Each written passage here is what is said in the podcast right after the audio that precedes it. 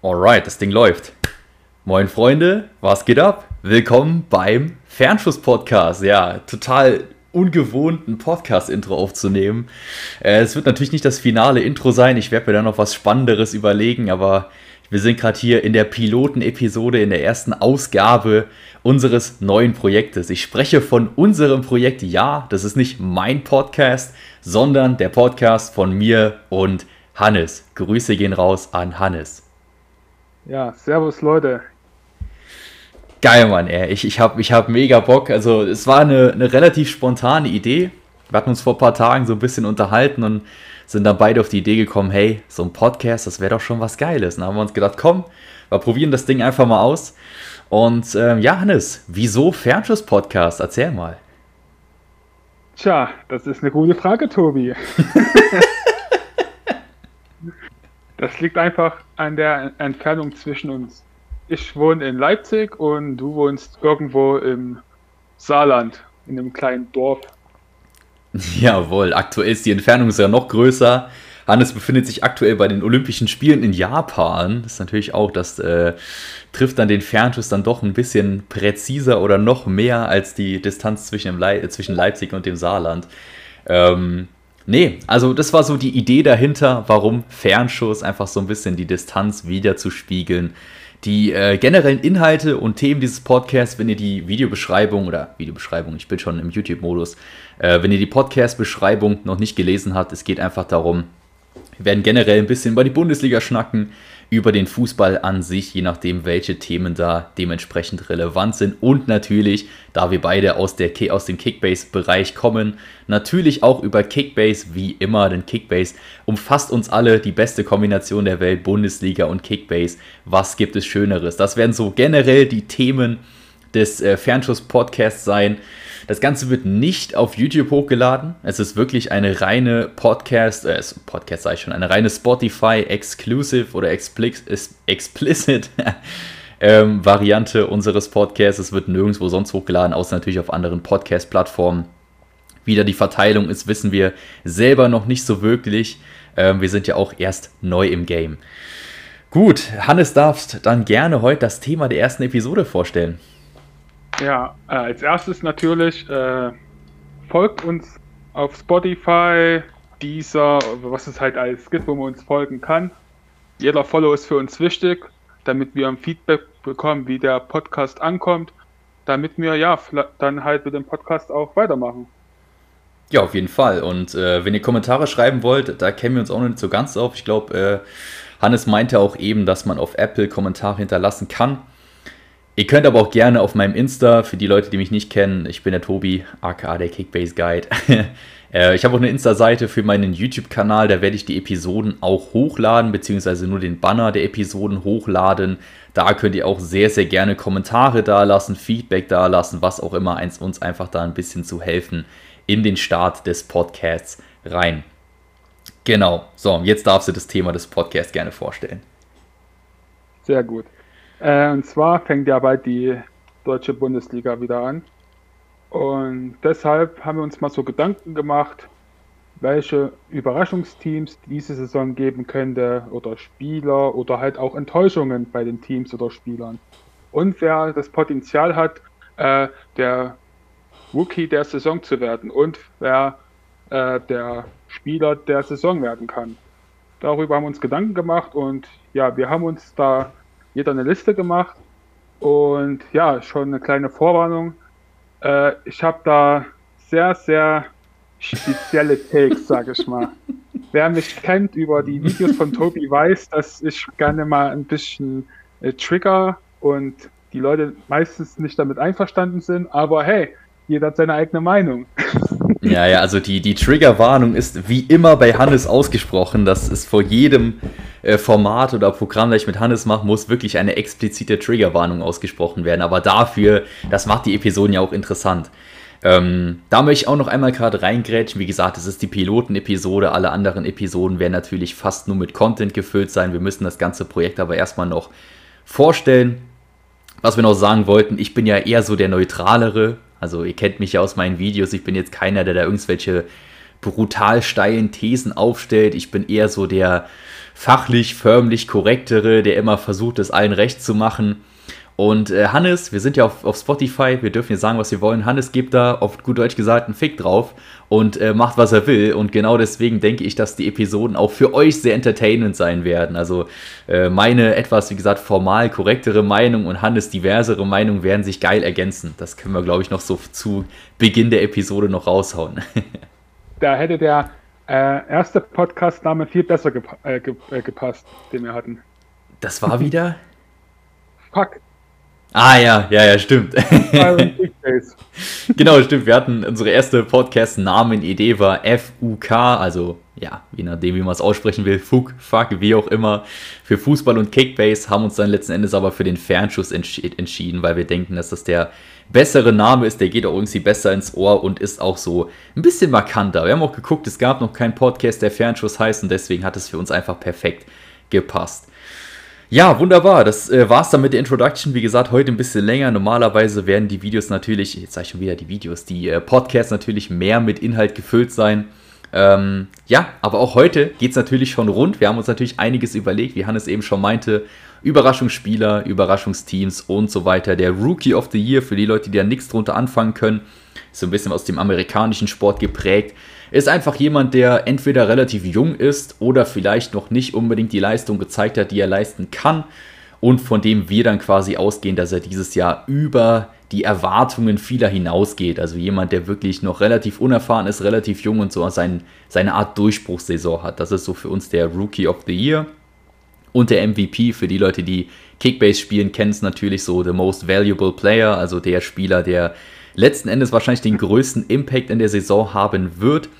Ähm, wir haben das natürlich ein bisschen anders ausgelegt. Für uns ist einfach irgendein Spieler, wo wir sagen, der wird einfach exorbitant gut sein dieses Jahr. Ob in Kickbase oder generell in der Bundesliga, das vermischt sich hier in unseren Themenbereichen eigentlich immer relativ gut zusammen. Ja, ja außer, äh, außer ja. bei mir heute. Also ich bin komplett äh, auf Bundesliga gegangen, nicht auf Kickbase. Stimmt, und, also, ja, sorry. Ja, und äh, jeder hat da andere Ansichten halt. Also Genau, Tobi ist da mehr in die Kickbase-Schiene noch mit reingegangen und ich eher bloß äh, komplett Bundesliga. Genau, sollte aber letzten Endes, glaube ich, ein ganz cooler Mix sein. Wie gesagt, ich natürlich ein bisschen Kickbase-affiner im Sinne von, dass meine Picks sich mehr auf Kickbase konzentrieren. Hannes ist da mehr statistisch auf die Bundesliga eingegangen. So, genau. wollen wir nicht, äh, wollen wir die Leute nicht länger warten lassen? Äh, starten wir rein. Sagen mit dem ersten Thema. Wir haben ja gesagt, wir fangen mit Überraschungen und Enttäuschungen der Saison an und wir werden mit den Mannschaften anfangen. Also erst nicht auf die Spieler eingehen, sondern nur auf die Mannschaften an sich. Wir haben zuerst die Überraschungsmannschaften. Ich glaube, wir werden nach und nach einfach jeder immer einen nennen. Dann werden wir darüber schnacken und gucken, wie das so vorangeht. Ähm, Honorable Mentions, Hannes, hast du generell welche bei irgendwelchen Themen? Weil ich habe jetzt bei den überraschenden Mannschaften nur eine Honorable Mention, ansonsten keine. Ich habe gar keine. Okay, das passt eigentlich ganz gut. Dann äh, haben wir die von vorne weg weg.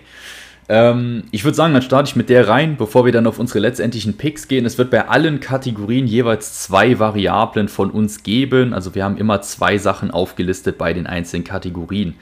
Ähm, wir beginnen, wie gesagt, bei den überraschenden Mannschaften. Meine Honorable Mention ähm, ist Gräuter Fürth. Ja, ist wahrscheinlich ein sehr, sehr wilder Pick, aber ich habe irgendwie einfach das Gefühl, dass äh, dieser offensive Stil, den Gräuter Fürth in der zweiten Liga gefahren hat und die Art und Weise, wie sie Fußball spielen, dieses Jahr gar nicht mal so ungeil für die Bundesliga sein können. Ich sage jetzt nicht, dass sie eine Paderborn-Saison spielen wie vor zwei Jahren. Äh, das war jetzt eher semi-optimal. Ich sage aber auch nicht, dass sie wie Stuttgart letztes Jahr äh, komplett durch die Decke gehen. Aber ich kann mir durchaus vorstellen, dass sie souverän die Klasse halten werden. Was wären da so direkt dein, dein Take zu? Ähm, ich habe auch überlegt, ob ich Fürth mit reinnehme. Aber dann war, war ich mir da etwas zu unsicher. Ja, also Fürth, ähm, ich kenne ja, also ich, hab, ich verfolge ja die zweite Bundesliga, weil ich ja HSV-Fan bin. Und ähm, ja, sie spielen schon guten, attraktiven Fußball, äh, haben aber mit David Raum halt einen sehr wichtigen Spieler verloren.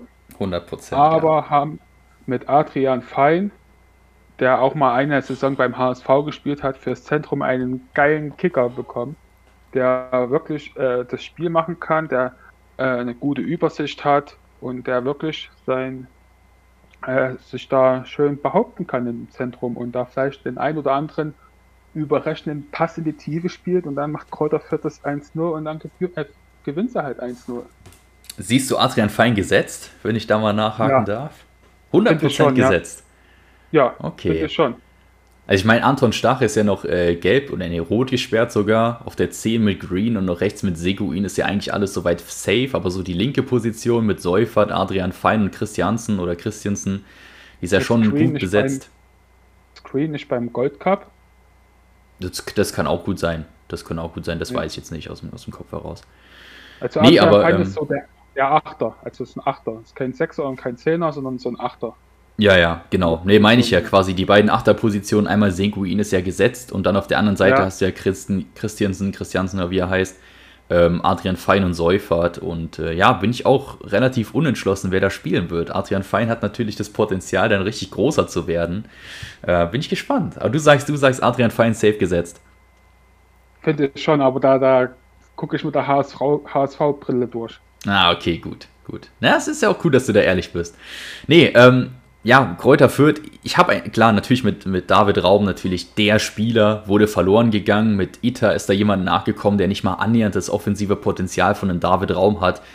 Und ähm, wenn du halt eben mit zwei sehr, sehr offensiven Außenverteidigern mit Meierhöfer und David Raum spielst und einer davon wegbricht, dann ist natürlich so ein bisschen das System nicht mehr ausbalanciert wie vorher. Aber ich habe irgendwie einfach ein gutes Gefühl. Ich habe ein gutes Gefühl, dass sie mit dem Spielstil, den sie haben, mit dieser Unbeschwertheit, ähm, souverän die Klasse halten können und das wird für mich, würde für mich schon reichen für eine Überraschung der Saison. Aber wie gesagt, ist nur eine Honorable Mention, die wollte ich jetzt nicht unbedingt mit reinnehmen. Da habe ich andere zwei Mannschaften. Sie sind aber für mich so die Honorable Mention Nummer 1. Okay, dann äh, Hannes, dann darfst du mit deiner ersten Überraschungsmannschaft anfangen. Ich glaube, die erste Überraschungsmannschaft äh, kannst du dir schon gut vorstellen, wer das sein kann. Ich glaube, ich habe schon öfters über die Mannschaft gesprochen. Ich weiß äh, tatsächlich gerade noch nicht. Es ist die TSG 1899 aus Hoffenheim. Stimmt. Ich erinnere mich, ja. ich erinnere mich. Die haben halt äh, letzte Saison halt viel Verletzungspech gehabt, vor allem am Anfang der Saison. Spielen dieses Jahr keinen internationalen Wettbewerb, das ist auch immer ein großer Vorteil. Können sich komplett auf die Bundesliga konzentrieren. Haben, was ganz wichtig ist, äh, keinen äh, Abgang zu vermelden, der halt wichtig fürs System ist. Es ist, es ist noch ein Kramaric da, ein Bibu ist noch da, Baumgartner ist noch da, Krillic ist noch da. Das ist halt schon, ein, schon eine gute Truppe.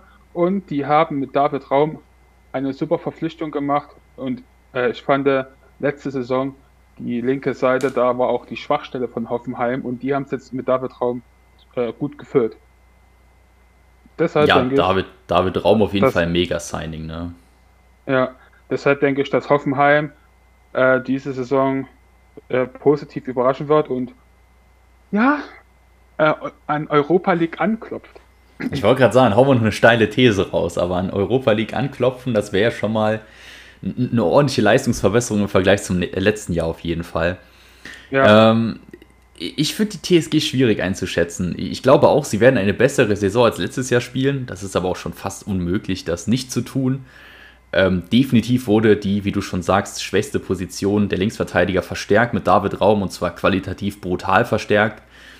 Mir fehlt aber immer noch die defensive Kompaktheit für die TSG, dass sie in Richtung Europa geht. Das Problem habe ich letztes Jahr schon immer gehabt. Die spielen einen brutal balldominanten Fußball Offensiv natürlich mit riesigem Potenzial, je nachdem, wer spielen wird. Aber ich finde schon, wenn man mit einem Kramaric, Bebu, äh, Robert Sko und einem Baumgartner vorne spielt, das ist schon oberes Bundesliga-Potenzial, was die generelle Offensive angeht. Mir fehlt es einfach so ein bisschen an der defensiven Kompaktheit, wie gesagt, dass ich da mitgehen würde. Aber TSG könnte ein guter Call sein. Ähm, ich bin da noch etwas zwiegespalten, muss ich fairerweise ah, sagen. Man hat ja die Vorbereitung, wo man äh, die Defensive ja trainieren kann. Vielleicht hat da ein Hönes ein, ein Rezept gefunden und ja, vielleicht sind sie defensiv nächste Saison stark. Das, das kann auf jeden Fall gut sein. Das kann auf jeden Fall gut ja. sein. Wie du schon sagst, da lassen wir uns überraschen. Ähm, dann mache ich weiter mit meiner ersten Überraschungsmannschaft. Ich äh, gehe mit dem SC Freiburg. Freiburg ja sowieso immer eine Mannschaft, die relativ grundsolide spielt, jede Bundesliga-Saison. Jetzt keine Mannschaft, wo du sagst, okay, die spielen dieses Jahr Champions League oder äh, kommen in die Europa League. Ähm, ich finde aber einfach so dieses Konstrukt Freiburg, was Christian Streich da geschaffen hat, wird von Jahr zu Jahr besser. Letztes Jahr für mich teilweise wirklich überragend gut gespielt.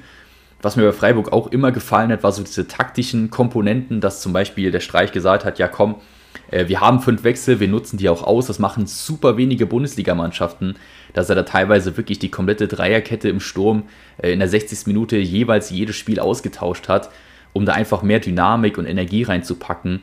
Ähm, solche Kleinigkeiten finde ich einfach beim SC Freiburg immer sehr bewundernd. Und ähm, ja, es kommen noch andere Spieler, die jetzt immer stärker werden. Ein Roland Salai, ein Demirovic, die wirklich von, von Spiel zu Spiel besser werden. Santa Maria hat jetzt auch nicht das beste erste Jahr gehabt, könnte aber auch eine deutlich größere Rolle spielen jetzt in der nächsten Saison. Und ähm, mit Nico Schlotterbeck ist der Bruder von dem anderen Schlotterbeck äh, zurückgekommen. Ich weiß immer noch nicht, entweder Kerem oder Keven. Ich weiß bis heute noch Keven. nicht. Ich spreche es Kevin. immer falsch aus, wirklich immer falsch aus. Ähm, okay, Kevin Schlotterbeck ist sein Bruder, der gute Nico, zurückgekommen von Union und ich finde auch das ist eine, eine mega Verstärkung der Verteidigung.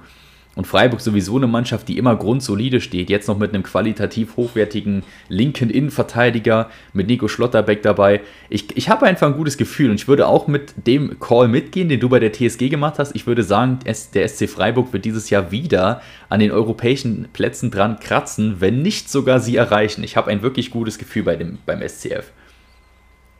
Würden Sie den Platz noch erreichen, wenn ein Nico Schlotterbeck noch wechselt? Dann haben wir halt ja die ähnliche Abwehrkonstellation wie letztes Jahr. Ähm, ich finde, Nico Schlotterbeck ist ein Faktor, auch wenn er letztes Jahr bei Union teilweise brillant, teilweise ma gespielt hat.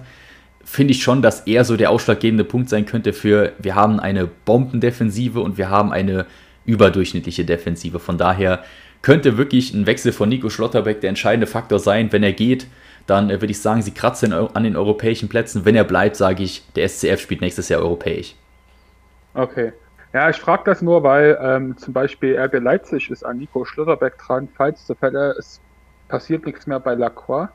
Da sind, oh, okay. ich, an, an, an, Pieper dran, an Schlotterbeck und äh, an noch jemand anderen waren die dann dran. Aber Einmal die halt ganze Bundesliga halt, sondiert. Ja, das sind aber halt natürlich alles Transfergerüchte. Man weiß ja nicht, ja, was ja, davon jetzt stimmt. Der aber, Sommer ist noch ja. lang. Der Sommer ist noch ja. lang. Gut. Ist noch ein Monat ungefähr. Ja.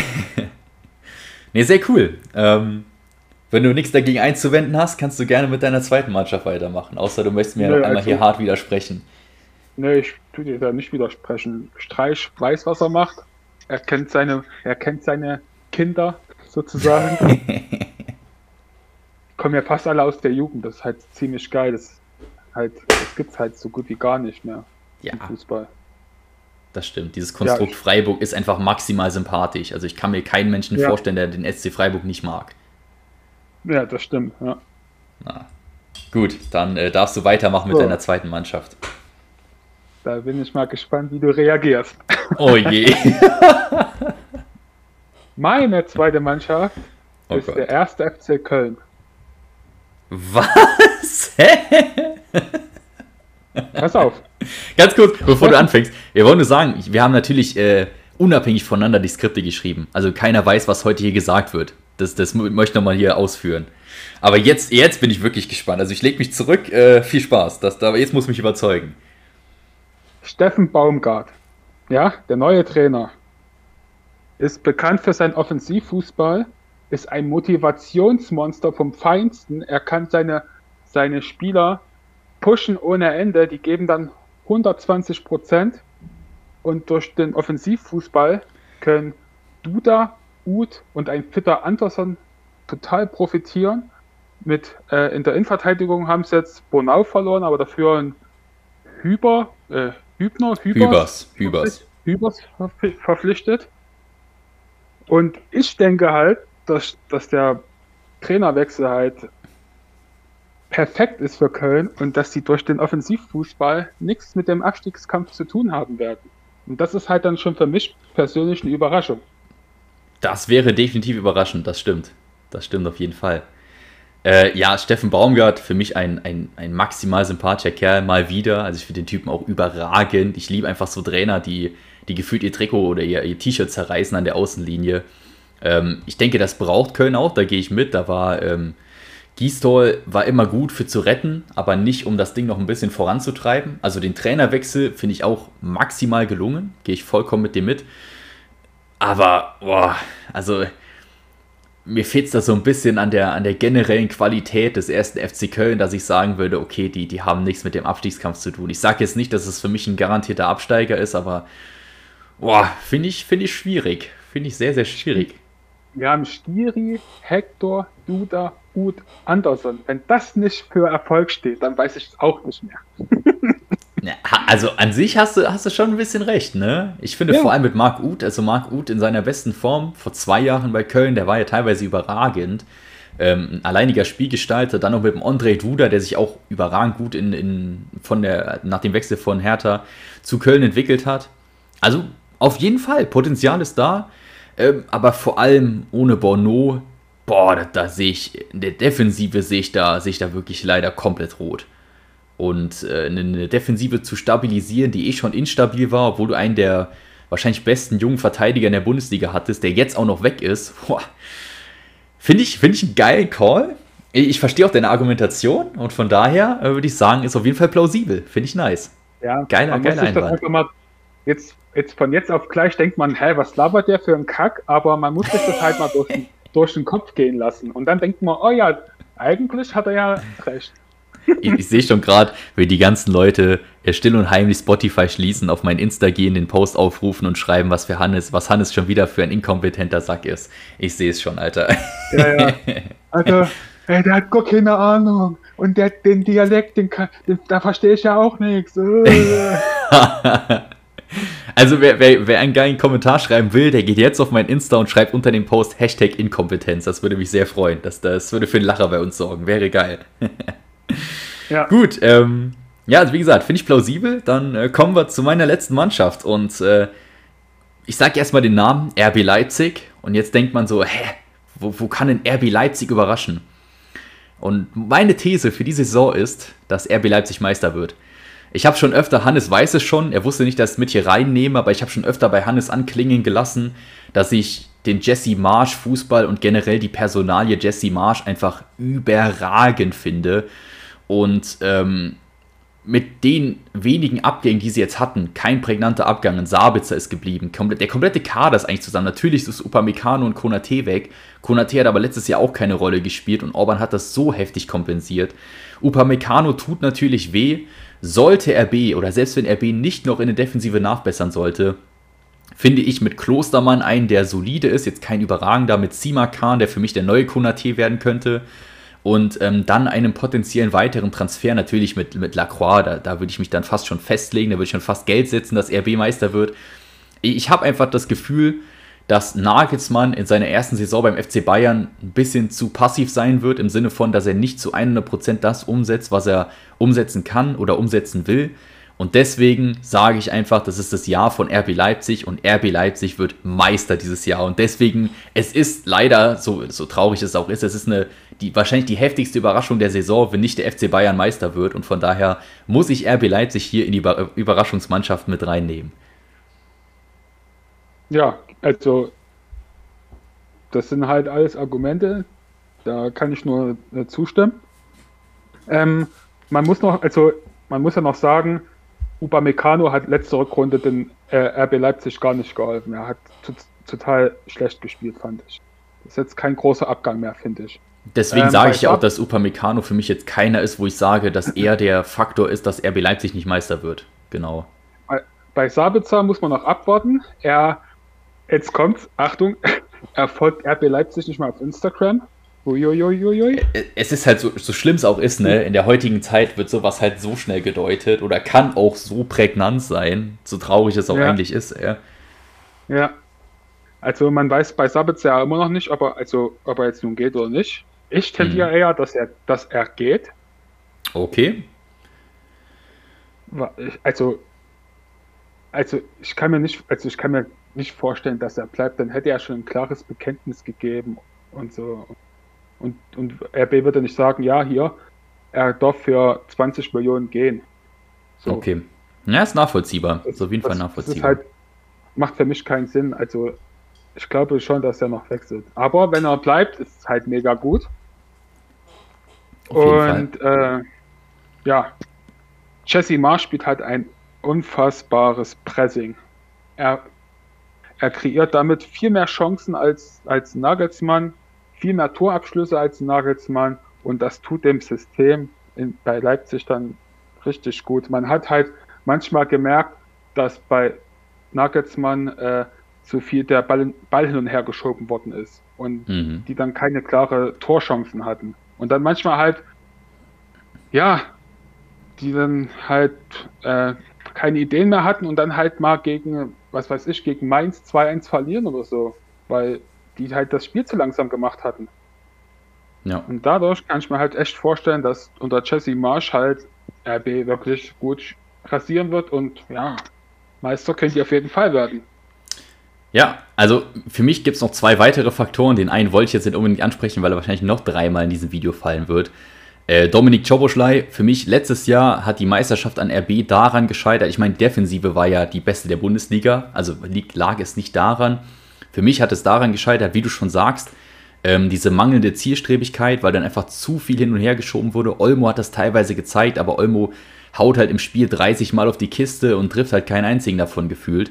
Und ähm, mit Chobo hast du halt genau diesen einen Spieler, der diese, dieses Hin- und Her-Geplänkel dann einfach mal mit einem zielstrebigen Pass oder mit einem zielstrebigen Abschluss unterbinden kann.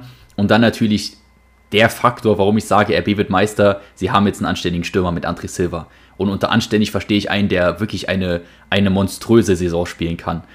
Und ähm, allein deswegen sage ich halt, okay, RB mit, mit, mit dem Kader, die sind einfach breiter, die sind mit Jesse Marsch einen Schritt voraus, sage ich einfach. Und deswegen wird RB meiner Meinung nach Meister und ist für mich die Überraschungsmannschaft hier.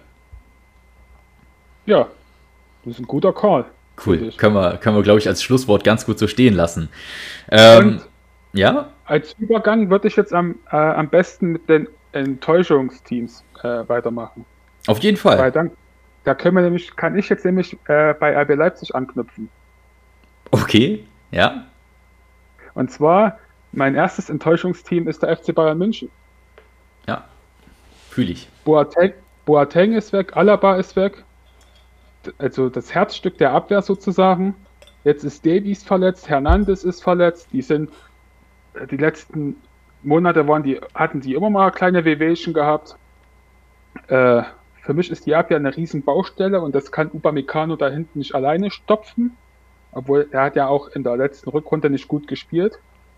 Und Süle ist auch katastrophal gewesen letzte Saison. Ein Pavard, ja, ja nicht, nicht Fleisch, nicht Fisch. Durchschnitt halt. Dann äh, weiß ich im Moment gar nicht, wer dein Linksverteidiger spielen soll. Es gibt ja den Omar, Omar Richards, Richards spielt, ja. Der hat, der hat zweite englische Liga gespielt. da weiß man auch nicht, ja, ob der jetzt direkt einschlagen wird. Dann hat man noch einen Chris Richards für die Innenverteidigung. Nian Zu, der auch immer mal wieder verletzt war, der noch nicht mal richtig Fuß gefasst hat, ist auch noch da. Ja, das sind halt alles für mich Potenzialspieler, aber jetzt kein Abwehrspieler ist, also für mich ist kein Abwehrspieler dabei, der jetzt direkt helfen kann. Ja. Und äh, es ist, ist ja auch ein bisschen das, äh, das ähnliche Problem wie letztes Jahr. Natürlich wird die Offensive und das Mittelfeld vom FC Bayern, die werden dem Gegner zwangsweise das Spiel aufdrücken. Da kann keine Bundesliga-Mannschaft mithalten. Aber letztes Jahr gab es dann wenigstens noch mit einem Alaba, mit einem Boateng, der eine Monstersaison gespielt hat, äh, zwei Spieler hinten drin, die eine brutale Ruhe und brutale Sicherheit mitbrachten. Und ähm, auch obwohl sie jetzt beide nicht mehr die schnellsten sind, trotzdem mit ihrem Stellungsspiel halt Räume zumachen konnten und jetzt einfach, wie du sagst, mit dieser Baustellenabwehr genau das Problem, was der FC Bayern letztes Jahr hatte, wo sie auch in den ersten sieben Spielen siebenmal in Rückstand gegangen sind. Das könnte denen halt dieses Jahr viel mehr kosten, weil sie deutlich, wahrscheinlich sogar noch mal mehr Tore kassieren werden als letztes Jahr. Und das reicht dann einfach nicht, um Meister zu werden, finde ich, wenn, wenn du so eine starke RB-Mannschaft hast. Und deswegen, wie gesagt, gehe ich da auch mit, mit RB Leipzig als Meister. Und ähm, Bayern war für mich auch Honorable Mention bei den enttäuschenden Mannschaften. Sie sind letztendlich nicht mit drin, aber ich gehe da vollkommen mit dir mit. Ähm, dass Bayern ja. natürlich, ich meine, wenn der FC Bayern Zweiter wird, ist das schon eine Enttäuschung. Also wir sagen jetzt nicht, genau, der FC Bayern spielt lächtes Jahr nicht international. äh, der FC Bayern wird zu 100% mindestens Zweiter werden. Da lege ich meinen Fuß oder meine Hand für ins Feuer äh, oder meinen ganzen Körper für ins Feuer. Ähm, aber wie gesagt, wir, wir sind, oder wie ich das jetzt rausgehört habe, sind wir beide der Meinung, dass RB definitiv das Potenzial hat, Meister zu werden. Und das wäre ja schon eine Enttäuschung für den FC Bayern. Deswegen haben wir die Bayern hier als Enttäuschungsmannschaft mit drin. Ja. Und mir fehlt es auch auf der Bank an, an guten Spielern. Ja. Äh, du kannst halt Kimmich und Goretzka so gut wie gar keine Pausen geben, weil du, was hast du auf der Bank? Du hast einen Tolisso und jo. wen hast du noch? Ein Rocker. Toll. Und der Cuisance ist da auch wieder da, oder? Der Marseille ausgeliehen. Keine war. Ahnung, ehrlich zu sein. Keine ja, Ahnung.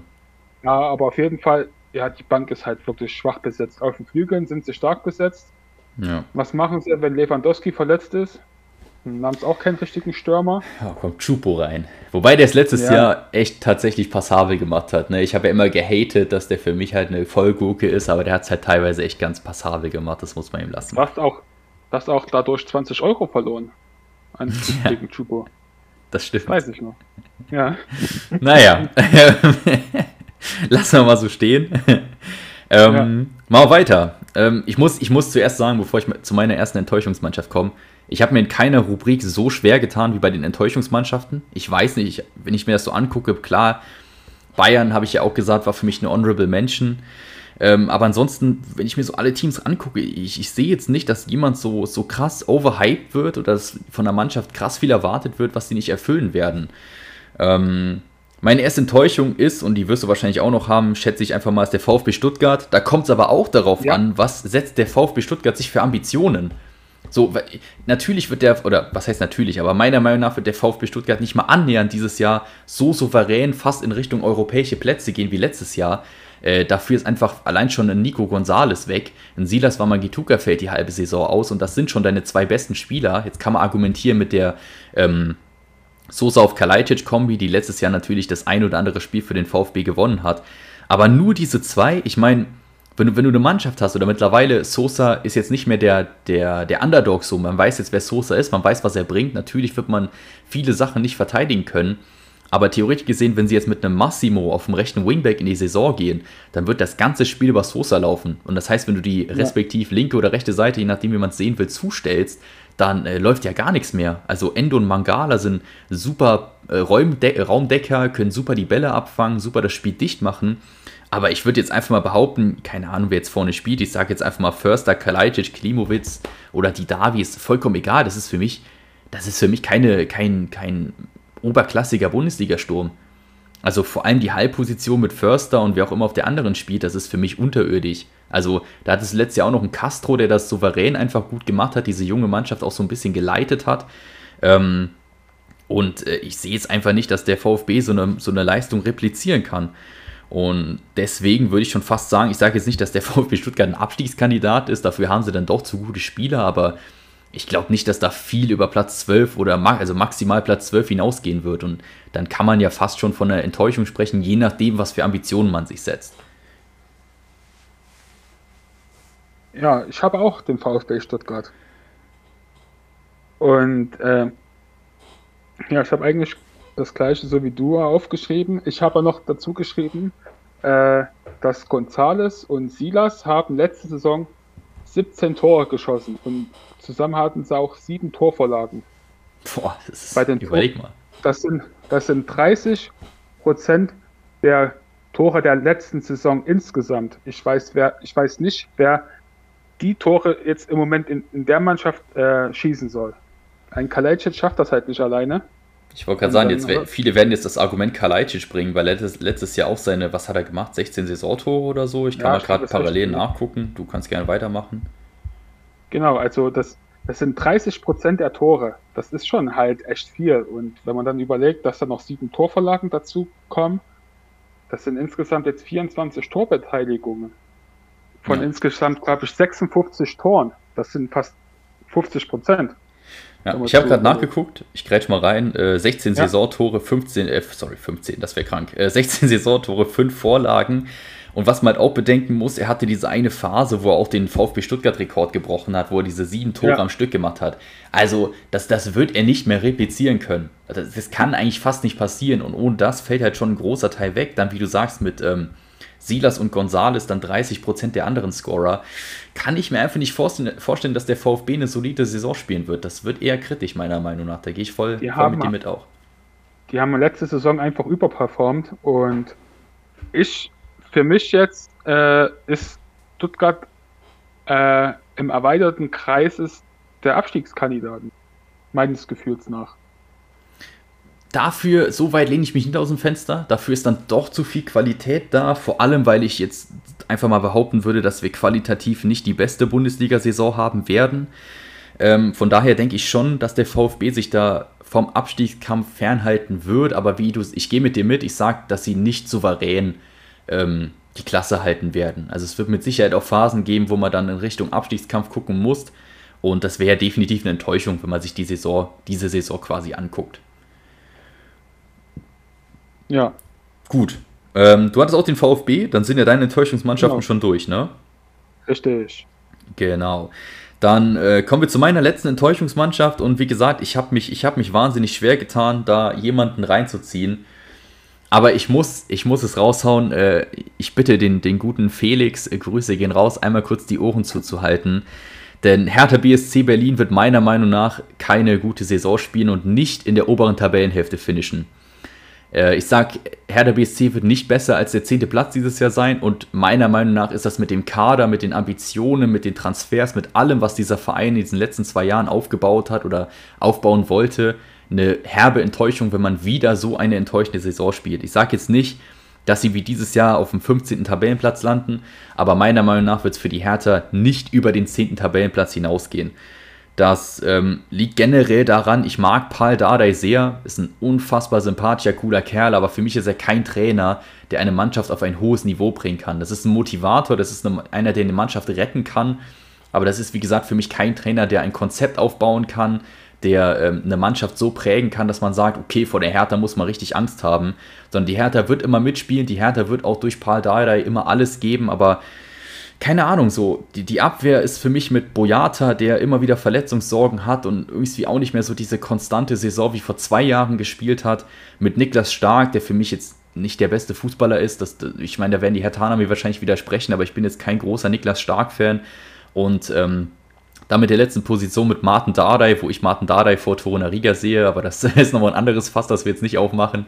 Ähm, egal wer das spielt, ob es jetzt Torunariga oder Dardai ist, das sind beides, die sind beide noch so jung und unerfahren. Das, ist, das sind keine Spieler, die Souveränität in eine Abwehrkette bringen. Ähm, die Wingbacks mit meinem Babyboy, mit Seevolk und mit Mittelstädt oder wer auch immer da spielen wird, das ist maximal Durchschnitt.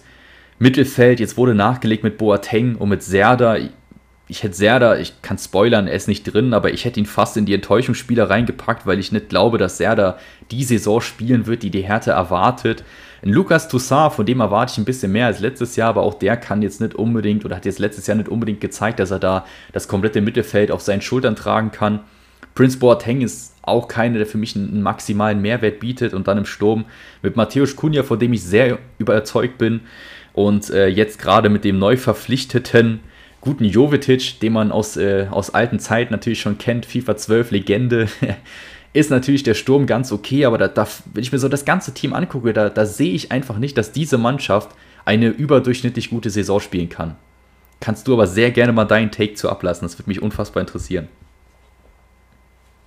Ja, Herder, Herder ist halt, ist und bleibt halt eine Wundertüte und für mich persönlich wäre der 10., 9. Platz für die Hertha schon ein positives Ergebnis. Für, für mich auch, aber das wird, werden die Hertaner Fans und der Verein nicht erwarten. Die, die denken jetzt, okay, wir hatten, ein, wir hatten ein doofes Jahr, aber ab jetzt geht's ab, jetzt greifen wir Europa an. Und das ist halt für mich eine Enttäuschung, wenn man dann nicht in der ersten Tabellenhälfte finisht. Mit dem Kader, den sie haben und den Ambitionen. Denkst du? Ja. Würde, würde ich jetzt okay. behaupten. Da können wir natürlich die Hertaner gerne widersprechen. Von daher, wie gesagt, der Insta-Post ist dafür da. Ich sehe schon, Felix schreibt einen 27-Zeilen-Kommentar. Ähm, aber da könnt ihr mir gerne widersprechen, aber ich denke, die Hertaner werden andere Ambitionen haben, als in der, in der zweiten Tabellenhälfte zu finishen. Und das wäre für mich halt einfach eine Enttäuschung. Aber wie gesagt, ich habe mich bei den Enttäuschungen sehr schwer getan, ähm, würde aber das jetzt mal als meine letzte Enttäuschungsmannschaft dann reinpacken. Hast du noch irgendwas zu den Mannschaften zu adden, mein gesehrter, sehr geehrter Herr Hannes? naja, also, ja, was wollte ich noch sagen? Ach ja, zum VfB Stuttgart. Äh, mhm. Ich habe gerade mal nachgeschaut, die spielen in den ersten fünf Spielen oder sechs Spielen, spielen sie unter anderem gegen Leipzig, Freiburg, Frankfurt und Leverkusen. Mhm. Also das ist schon am Anfang ein hartes Programm und wenn du da halt keine Punkte holst, bist du schnell unten drin. Also es kann schneller gehen, als man denkt. Jawohl, das stimmt. Das stimmt. Ja.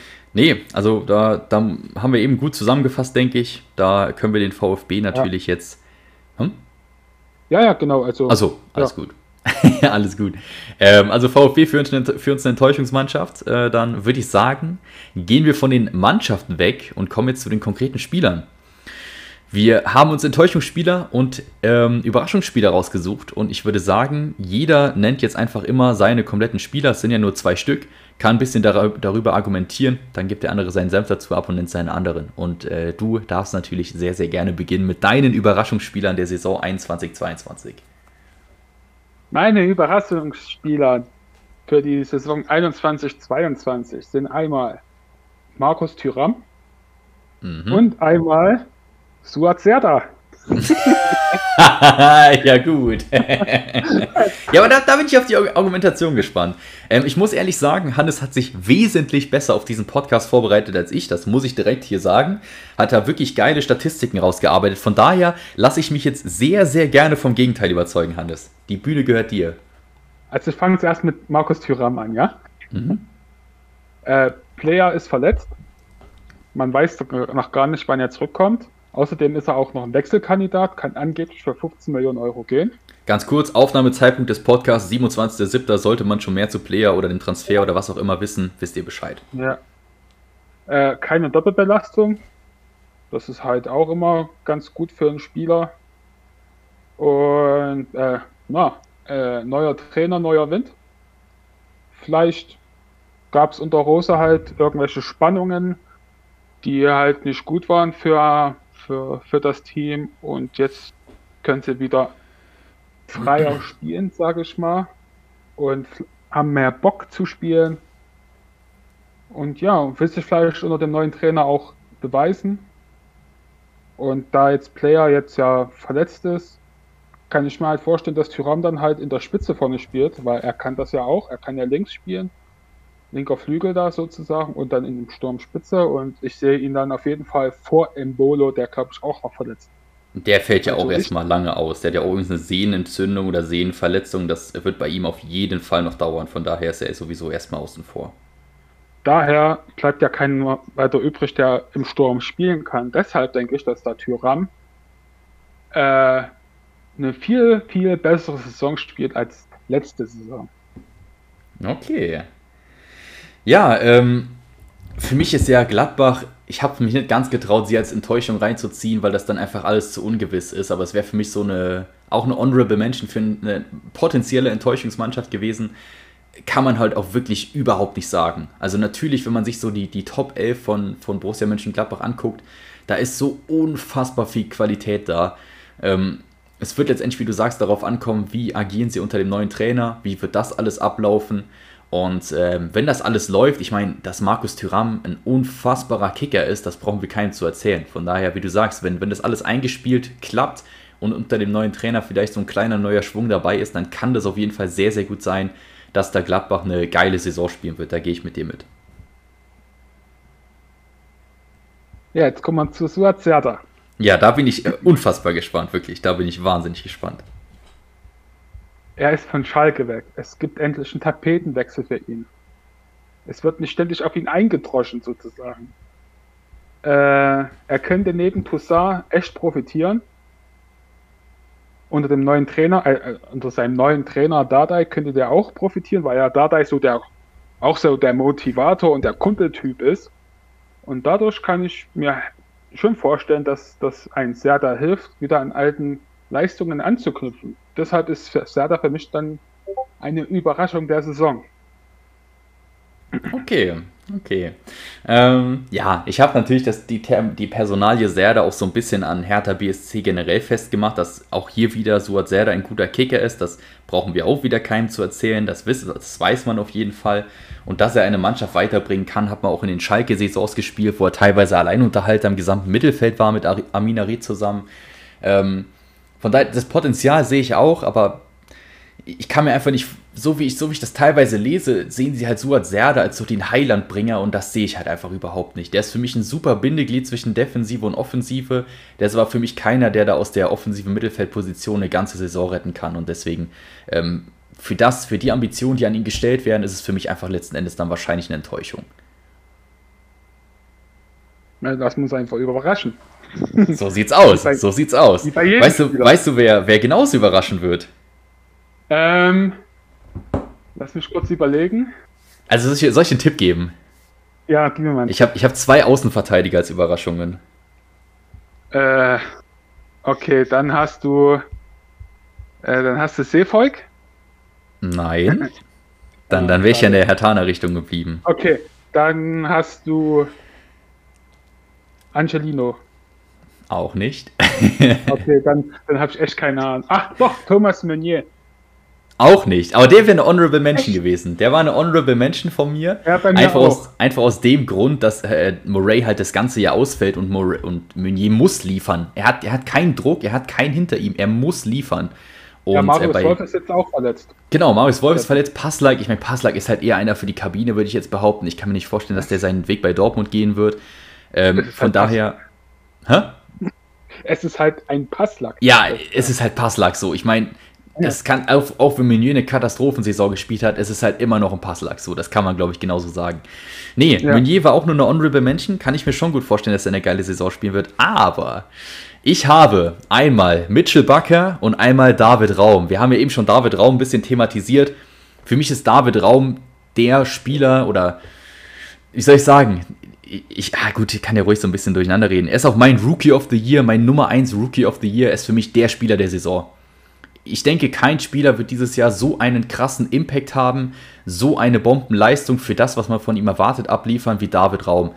Ähm, wenn ich dem beim Spielen zugucke, ich krieg direkt diese Nico Schulz-Vibes von der, als er noch bei Hoffenheim gespielt hat. Wenn du wirklich diesen, diesen unfassbar energiegeladenen, unermüdlichen linken Wingback hast, der alles niederrennt, eine geile Physis mitbringt, unfassbare Flanken schlägt, ist für mich einfach auch vom Spielertyp her, und jetzt, das wird auch viele triggern, ist für mich einfach ein geilerer Spielertyp als ein Borna Sosa, weil ein Borna Sosa bringt dir halt mehr Technik und mehr versierte Flanken mit, aber der ackert dich nicht da komplett kaputt. Und ein David Raum ist für mich jemand, das ist so ein Bulldozer auf der linken Seite. Also wenn der auf der linken Seite spielt, dann kannst du danach den Rasen auf der linken Seite dreimal neu machen, weil der dir, dir da alles kaputt läuft. Und ich liebe so Spielertypen einfach. Und er ist für mich der Überraschungsspieler der Saison. Natürlich wird von ihm auch ein bisschen was erwartet, also kann man das ein bisschen relativieren, ob es eine Überraschung ist, in Anführungszeichen. Ähm, ich glaube einfach, der wird, der wird so eine überragende Saison spielen und einfach eine, für, die Hoffenheim, für die Hoffenheimer eine unfassbare Verstärkung sein. Und somit ist er für mich einfach eine Überraschung, weil er einen Impact haben wird, den man definitiv von ihm nicht erwartet. Äh, Gehe ich voll mit. Ich habe David Raum auf dem zweiten Platz äh, bei den Rookies. Okay, cool. Kommen wir gleich zu. Kommen ja. wir gleich zu. okay, gut. Gut, äh, Rookie. Okay, nee, das, das kannst du gleich für gerne aufsparen. Dann habe ich ja meinen okay, Teil gut. zu David Raum schon gesagt, dann darfst du bei den Rookies über ihn reden. Ähm, mein zweiter Spieler, Mitchell Bakker, für die Leute, die ihn vielleicht bei PSG mal verfolgt haben, der Typ ist einfach wahnsinnig weit für das Alter, das er hat. Ich finde den auch hier wieder überragend. Und ähm, die linke Verteidigerposition bei den Leverkusenern war auch jetzt jahrelang eine, Flach eine Schwachstelle, auch wenn man sagen kann, Wendell vor ein paar Jahren immer noch ganz gut gewesen. Sinkgraven hat nie das Potenzial erreicht, das man sich von ihm erhofft hat, als er damals zu Leverkusen gekommen ist. Und ähm, Wendell und Sinkgraven bieten weder Zweikampfstärke noch Physis, noch halt diesen brutalen offensiven Drang. Und Mitchell Bakker, der wird meiner Meinung nach als sehr routinierter Spieler in die Bundesliga kommen direkt einen Impact haben und die Leverkusen auf der linken Seite extrem verstärken. Ähm, ist ähnlicher Wechsel wie letztes Jahr Arias, der sich ja leider so schwer verletzt hat. Auch von dem habe ich damals erwartet, dass er eine Bombensaison spielen wird und bei Mitchell Bakker ist es für mich genau dasselbe. Ich glaube, der wird einen extrem hohen Impact haben und wird als erster Spieler seit gefühlt drei Jahren die Leverkusener Linksverteidigerposition endlich wieder attraktiv machen. Ja, also äh, ich kenne ihn halt viel zu wenig, weil ich nicht so äh, Paris verfolge. Und mhm.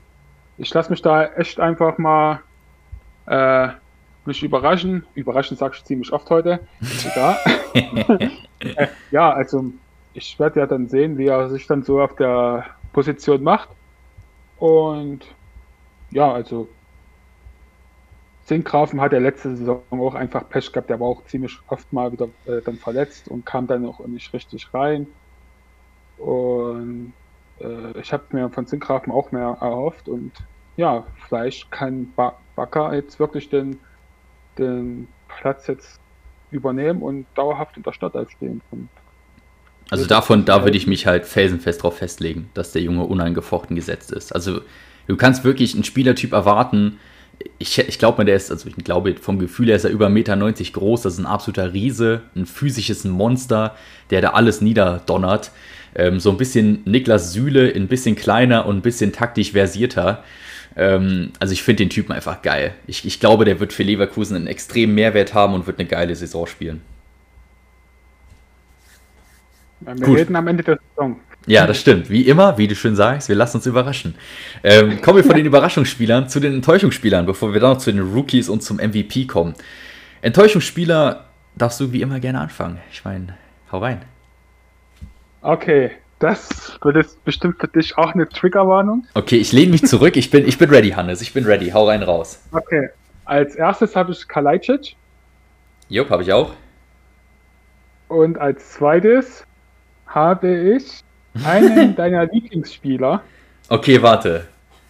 Einen meiner Lieblings. In welcher, welcher Dimension? Also inwiefern Lieblingsspieler? Ähm, Kickbase-mäßig äh, über 30 Millionen Marktwert. Oh. Okay, über 30 Millionen Marktwert. Na gut, da, da will ich nicht drauf kommen. Dani Olmo. Okay, Jetzt bin ich gespannt. Hau einen raus. Okay. Dani Olmo ist momentan bei den Olymp Olympischen Spielen, ja? ja. Spielt keine, ist nicht bei der Vorbereitung mit dabei. Wird nach dem Olympischen Spielen sicherlich fünf Spiele ausfallen, weil er dann erstmal in Urlaub geht. Und dann muss er Step by Step wieder reinkommen.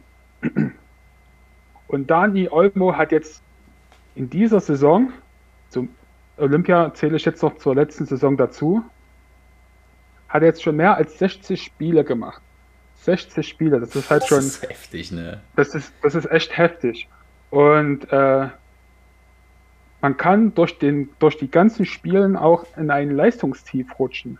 Das sieht, mhm. hat man ja öfters auch beim FC Bayern gesehen, nach, nach WMs oder nach EMs, dass dann vor ein paar Jahren immer so der FC Bayern in kleine Leistungstiefs gerutscht sind, weil die Bayern-Spieler immer so viele Spiele spielen mussten.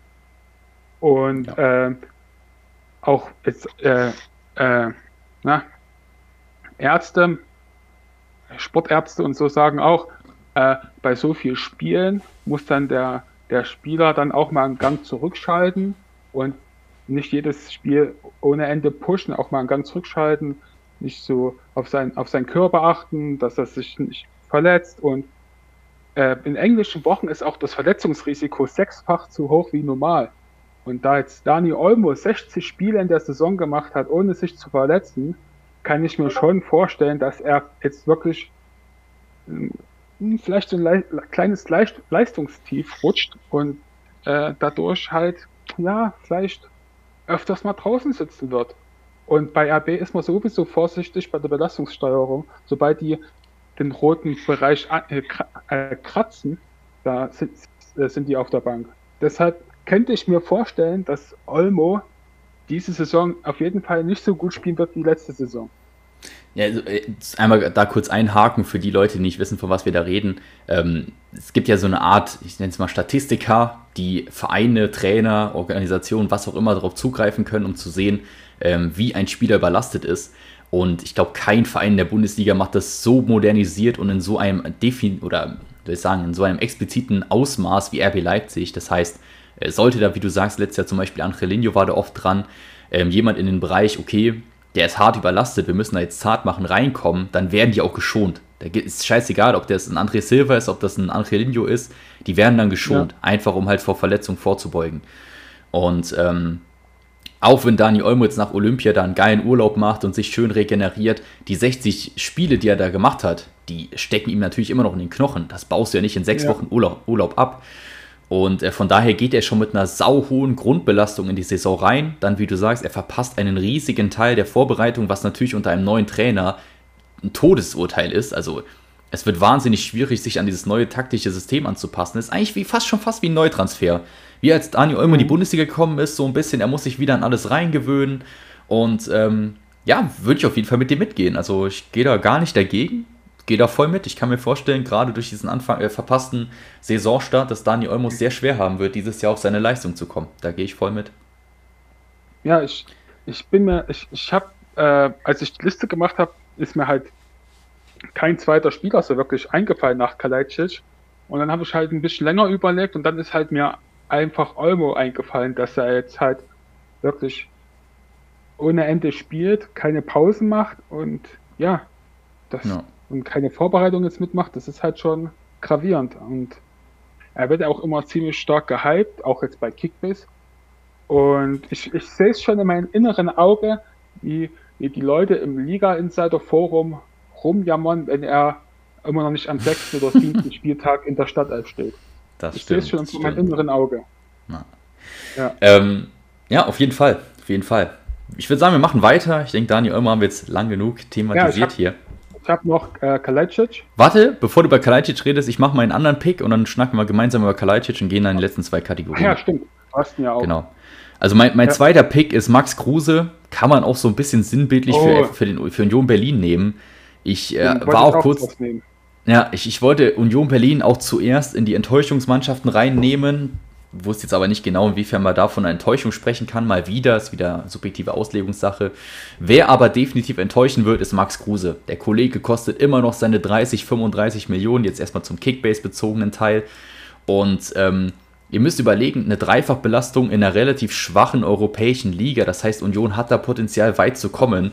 Und dieser Kader, auch wenn sie jetzt ein bisschen nachgebessert haben, da fehlt es natürlich enorm an der Qualität in der Breite, auch wenn sie sich generell breiter aufgestellt haben und gerade in der Innenverteidigerposition mit Van Drongelen, mit Baumgartel, mit Friedrich, mit Knoche natürlich brutale Alternativen haben, wird das einfach von der generellen Kaderbreite über die Saison meiner Meinung nach an den Verschleiß gehen. Und äh, gerade Max Kruse ist jetzt auch jemand, der geht jetzt auch nach einer sehr belastenden Saison, geht jetzt auch noch zu Olympia, kommt dann wieder zurück. Und ich kann mir einfach nicht vorstellen, dass er, dass er das replizieren kann, was er früher gezeigt hat. Das war auch letztes Jahr schon krass von ihm erwartet wurde. Zu Saisonbeginn hat er es natürlich oft gezeigt. Dann natürlich die undankbare Verletzung. Ich glaube halt einfach, Max Kruse wird eine für seine Verhältnisse oder für das, was sie von bei ist ja bei Union ist er ist ja gefühlt Messi, der ist ja gefühlt der Spieler, so da hängt alles von ab und das wird und kann er nicht liefern.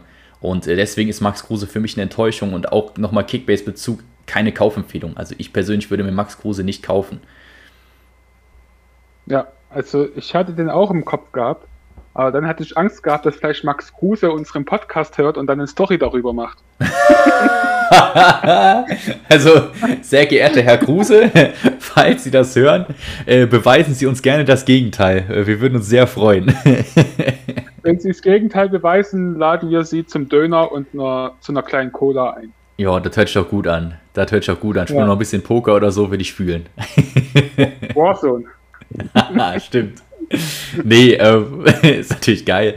Ähm, nee, Max Kruse natürlich. Ich meine, wir brauchen nicht drüber zu reden, dass der Typ einfach ein geiler Kerl ist. Also es gibt kaum einen transparenteren, transparenteren cooleren Bundesligaspieler. Allein seine Insta-Stories sind einfach Gold. Wenn man dem, also wenn, wer dem noch nicht auf Insta folgt, das müsst ihr unbedingt machen. Das ist einfach nur geil.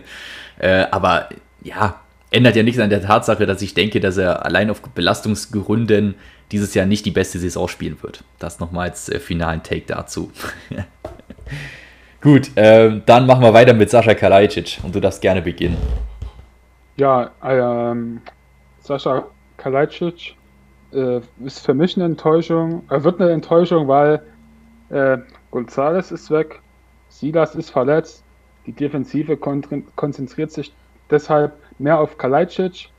Deshalb werden die Räume für ihn auch enger. Er wird zugestellt ohne Ende werden. Und dazu gibt es immer noch Transfergerüchte über ihn. Es gibt kein klares Bekenntnis zum VfB. Und vielleicht mhm. wird es dann auch irgendwann mal zur Kopfsache, dass er im Kopf eigentlich schon weg ist. Ganz kurz, das wird meiner Meinung nach auf gar keinen Fall passieren, denn der VfB hat dem ein Preisschild von mindestens 30 Millionen angehangen und das wird kein Mensch auf ja, der Welt zahlen. Aber es gibt auch Spieler, die dann äh, so ein Leistungstief haben, Leistungsfall haben, weil die unbedingt weg wollen. Das, das meinte ich damit. Ja, auf jeden Fall. Auf jeden Fall. So. Und ähm, wie ja. du sagst, allein die mentale Komponente, wenn er jetzt wirklich schon mit dem Gedankengang hier reingeht, okay, ich habe mich den ganzen Sommer mit einem Wechsel befasst und dann gehst du in die Saison rein, dann, dann kann das schon fast nichts werden. Also du musst dich frühzeitig bekennen, du musst sagen, entweder ich bleibe oder ich möchte wechseln, um dich halt auch mit 100% auf die Saison vorbereiten zu können. Da äh, gehe ich vollkommen mit dir mit. Ja. Und äh, generell, ich meine, wir haben alles zu Kalajdzic gesagt, wir haben das immer schon äh, bei, der, bei der Enttäuschungsmannschaft VfB Stuttgart schon thematisiert mit den Anteilen im offensiven Angriff und so weiter. Also Kalajdzic würde es unmenschlich schwer haben, diese Leistung vom letzten Jahr zu replizieren. Viele, und deswegen wollte ich ihn auch unbedingt hier mit reinnehmen, viele sagen sogar, dass er eine noch bessere Saison als letztes Jahr spielen wird, weil er hat ja am Anfang so wenig gespielt und er ist jetzt der gesetzte Stürmer, tralala. Also da würde ich, da würde ich mich vollkommen dagegen werfen. Da äh, würde ich auch mein Geld drauf setzen, dass er definitiv nicht die Leistung vom letzten Jahr replizieren wird, geschweige denn diese Leistung noch ausbauen wird. Da äh, das wird meiner Meinung nach auf gar keinen Fall passieren. Von daher ist mir das relativ wichtig, dass wir das auch hier nochmal thematisiert haben. Weil da meiner Meinung nach einfach falsche, äh, wie soll ich sagen, falsche Erwartungen an diesen Spieler gestellt werden. Das, das kann er kaum replizieren. Also wenn er nochmal 16 Saisontore macht, dann sprechen wir von einer brutalen Bundesliga-Saison und nicht von, okay, er hat jetzt seine Leistung gebracht. Von daher wird ja. er wird die Leistung vom letzten Jahr meiner Meinung nach nicht replizieren können. Ja. Gut. Ähm, das schließt die Enttäuschungsspiele ab. Kommen wir noch zu unseren beiden letzten Kategorien, dem Rookies of the, oder den Rookies of the Year und natürlich dem MVP. Zum MVP kommen wir am Ende. Wir kommen zuerst den, zu den Rookies. Wir werden nach und nach die Plätze durchgehen, also Platz 3, Platz 2, Platz 1 und ähm, du darfst mit deinem dritten Platz der Rookies beginnen. Oder warte, machen wir es komplett durch ja. oder machen wir abwechselnd? Abwechselnd würde ich Okay, machen wir abwechselnd. Deal. Darfst gerne reinstarten. Dritter Platz. Dritter Platz äh, ist einer vom VfL Bochum. Okay. Bella Kotschap, der, ah, ja. der Verteidiger. Äh, ja, er hat in der zweiten Bundesliga 68% der Zweikämpfe gewonnen, 152 Bälle erobert und ist einfach der Fels in der Brandung bei Bochum. Deshalb denke ich, er wird sich weiterentwickeln und die Leistungen, an den Leistungen in der ersten Bundesliga auch anknüpfen. Wer ist der neue Pieper? Der gute Bauer von Fürth oder Bella Kotschap? Bella Kotschap ist noch besser als Pieper. Oh, was? du sagst also, Bella Kotschap wird bessere, also besserer Spieler und auch besserer Kickbase-Spieler. Ich wollte gerade sagen, du denkst jetzt gerade nur an Kickbase, ja? Mitunter ja, mitunter ja, das nee, stimmt. Ich denke nur an, an die Bundesliga-Saison. Okay. Ich denke jetzt nicht an Kickbase. Ich denke da, ab, ich habe äh, jetzt bei meiner Liste äh, gar nicht an Kickbase gedacht. Okay, nee, dann ist verständlich. Ähm, ich habe da gerade extrem die Kickbase-Brille auf und möchte deswegen da auch nicht allzu viel zu sagen. Für mich ist Bella Kotschap stark overhyped. Ich finde den Typen gut, ich finde aber nicht, dass er der Heiland sein wird, der Bochum mit individuellen Leistungen in der Klasse hält. Und äh, deswegen ist er für mich einfach ein bisschen overhyped. Aber vielleicht, wie gesagt, habe ich da einfach viel zu stark die Kickbase-Brille auf. Das kann sehr, sehr gut sein. Das kann ich gerade leider nicht neutral beurteilen. ja, das mit over overhypten Spielern kennst du ja eigentlich. Ja, das stimmt. gut. Ähm, Kommen wir zu einem anderen, wo du definitiv dagegen gehen wirst. Äh, das ist eigentlich ganz cool. Dann haben wir nämlich beide einen Innenverteidiger als dritten oder als dritten Platz der Rookies. Und beide gehen jeweils dagegen. Also ich sage, Bella Kotschap ist kein Rookie oder ja, was ist, was heißt kein Rookie? Wo gibt es da eine Abgrenzung? Ich sage, Bella Kotschap ist nicht der Spieler, für den viele ihn halten. Mein dritter Platz ist Martin Dardai von Hertha BSC. Ich habe es ja eben kurz angesprochen. Für mich unangefochten gesetzt. Ich kann mir nicht vorstellen, dass äh, Jordan Torunariga, auch wenn er bei Olympia ist, ähm, ihm den Platz streitig machen wird. Damit sage ich jetzt nicht, dass Martin Dardai 34 Spiele machen wird. Ich denke aber, es wird mindestens eine 80-20% Verteilung sein, dass Martin Dardai in der linken Innenverteidigung bei der Hertha BSC in der Dreierkette spielt. Der Typ hat einen überragenden Spielaufbau. Also ich habe selten bei einem jungen Spieler, vor allem bei einem jungen Innenverteidiger, so eine geile linke Klebe gesehen. Äh, ich finde einfach, der bringt dieses Aufbauspiel in qualitativ hochwertigem Maße mit 20 Jahren so unfassbar gut auf den Platz, dass äh, Torunariga da nicht mal annähernd drankommt. Torunariga ist für mich der physisch bessere und auch Zweikampf bessere Spieler, hat aber nicht mal annähernd die Spielintelligenz, hat nicht mal annähernd die Distribution von Martin Dardai und deswegen für mich Martin Dardai unangefochten gesetzt und ich finde, das, was man letztes Jahr von ihm gesehen hat, war schon wahnsinnig geil zum Zugucken. Und dieses Jahr mit ein bisschen mehr Routine, er wird ja auch von Jahr zu Jahr besser, ist er mein Platz 3 der Rookies of the Year. Okay, wir haben die Rookies ein bisschen anders interpretiert. Ich habe mhm. nur, nur Spieler genommen, die jetzt in ihre erste Bundesliga-Saison gehen. Ähm, Ach so, gut. Dann haben wir es anders interpretiert, aber ist ja nicht so schlimm. Ja, ist ja nicht so schlimm. Und ähm, ganz kurz, dann möchte ich einmal kurz, wie ich mir das quasi, also du sagst, die Spieler, die in ihre erste Bundesliga-Saison gehen, ähm, ist natürlich auch das sinngemäß ja die, die, die, der, der Sinn eines Rookies, gebe ich dir recht, genau, ein Neueinsteiger.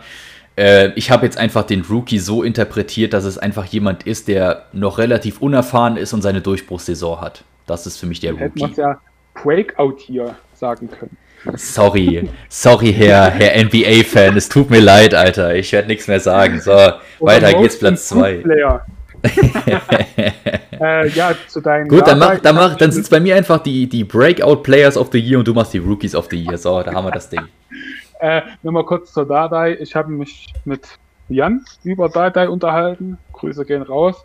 Der Jan hat einen guten Satz geschrieben. Äh, Dardai kann nur rennen. Der kann nur rennen.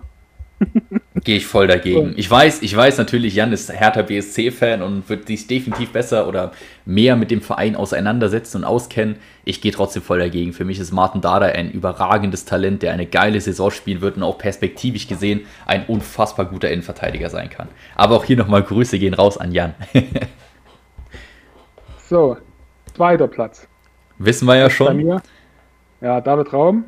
Äh, was ich noch dazu sagen kann, äh, hat in der Saison 2021 für Kräuter Fürth in der zweiten Bundesliga und im DFB-Pokal insgesamt äh, 15 Torvorlagen gemacht. Kann auch im linken Mittelfeld spielen, wenn es da äh, nötig ist. Äh, Im Eye-Test hat er mir sehr gut gefallen, so was ich von ihm gesehen habe.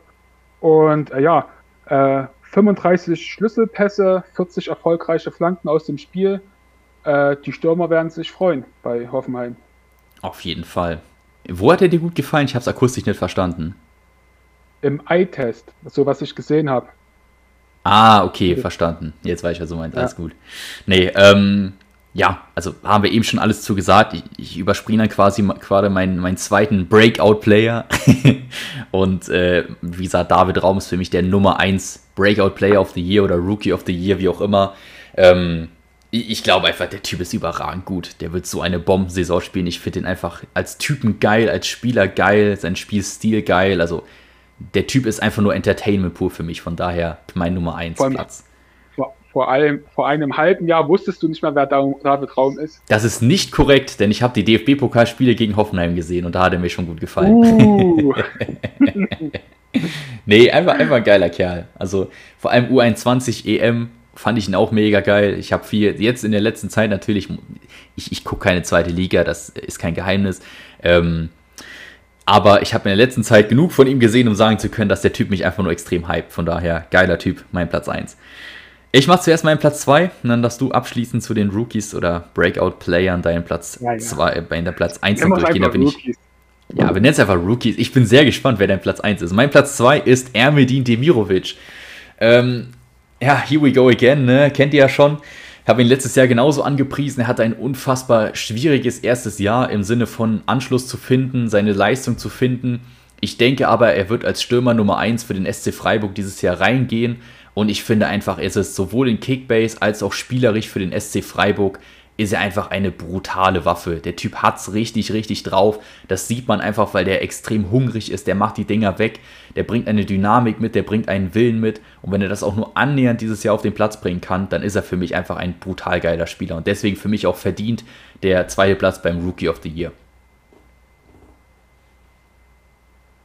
Ja, ich habe von Freiburg letzte Saison halt echt äh, ehrlich gesagt nicht viel gesehen. Ich kann das echt nicht einschätzen. Also ich kann da jetzt auch nicht okay. darüber sagen. Ich habe tatsächlich recht viele Spiele von ihnen auch in voller Länge geguckt, weil ich es einfach teilweise echt cool fand, wie sie gespielt haben. Und äh, Demirovic war einfach für mich jemand, wenn er auf dem Platz war, war er für mich meiner Meinung nach der beste Offensivmann. Wir nehmen jetzt mal Roland Salai so ein bisschen mit raus. Ähm, war aber für mich, keiner hat nach einer Einwechslung oder im Spiel einen größeren Impact gehabt. Kein Höhler, kein Petersen. Äh, natürlich Grifo nehmen wir natürlich auch mit raus, aber in, in, der, in der Zentrale war für mich Dimirovic immer die Nummer 1 und von daher glaube ich, dass er dieses Jahr sein Breakout-Jahr haben könnte und haben wird. Ja gut, ich kann mir keine 90 ja, ja. Minuten von Freiburg, Freiburg angucken. Ich habe noch, ein, äh, hab noch ein Privatleben, nicht so wie du. der, der Fußball hier 24 inhaliert.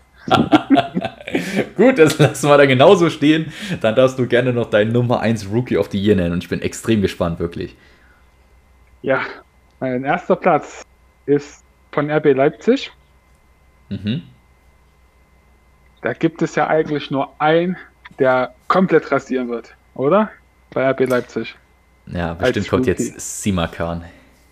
Das ist korrekt. Ja, jetzt bin ich sehr gespannt auf die Argumentation. Äh, meine Argumentation ist, äh, er macht es bis jetzt in den Testspielen sehr gut. Ich sehe ihn momentan vor Klostermann. Äh, ist auch vielleicht eine Alternative zu Mukiela auf der Rechtsverteidigerposition. Mukiela hat sich heute, äh, glaube ich, verletzt im Trainingslager. Okay. Jesse Marsch lobt, lobt, ihn sehr in Interviews. Er sagt, er könnte ein richtiger guter äh, Spieler werden. Er arbeitet auch hart dafür, hat, hat Marsch in einem Interview gesagt für mich neben Urban momentan äh, der Innenverteidiger in der Stadtelf. Äh, bringt auch privat viel Schwung rein in die Mannschaft durch seine äh, gute Laune, sein, Pos sein positives Auftreten. Und ähm, ja, wenn Lacroix jetzt nicht kommt, sehe ich ihn dann halt wirklich in der Innenverteidigung und könnte halt diese Saison echt gut rasieren. Okay, Okay. Es war ein bisschen risky, aber ja? ja. Was sagst du, wenn RB jetzt noch einen Innenverteidiger verpflichten sollte? Wenn jetzt noch Lacroix kommt, dann ist Simakan, äh, Simakan ähm, Innenverteidiger Nummer 3. Mhm.